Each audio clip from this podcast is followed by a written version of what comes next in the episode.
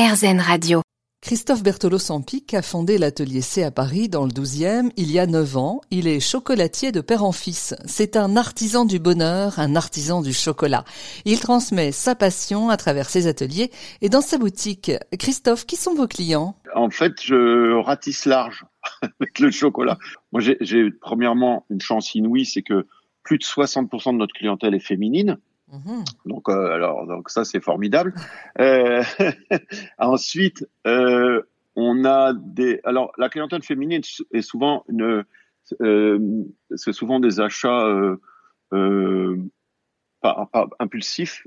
Peut-être, je je sais pas si je peux dire ça, mais c'est on a on a besoin on a besoin de chocolat. En fait, c'est très compliqué. Et je vais pas rentrer dans les détails.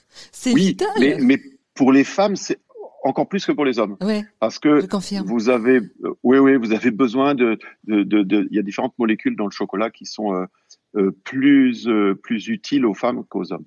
Et puis j'ai une clientèle masculine qui est souvent souvent ce sont souvent des aficionados, souvent des des grands grands amateurs de de chocolat qui connaissent les terroirs, qui connaissent les, les crus, qui connaissent les variétés, etc., etc.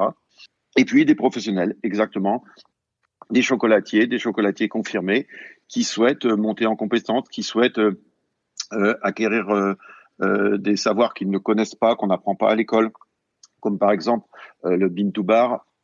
Je propose une formation bin to bar entièrement manuelle, c'est-à-dire que c'est un bin to bar ancestral, c'est c'est du c'est de la fève à la tablette et, et on fabrique sa tablette à partir des fèves, mais de façon euh, ancestrale, artisanale, manuelle.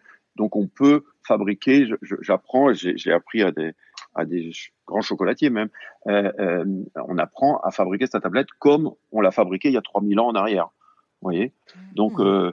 j'ai vraiment, j'ai vraiment tout un... Je, je crois que j'ai toute la population en fait.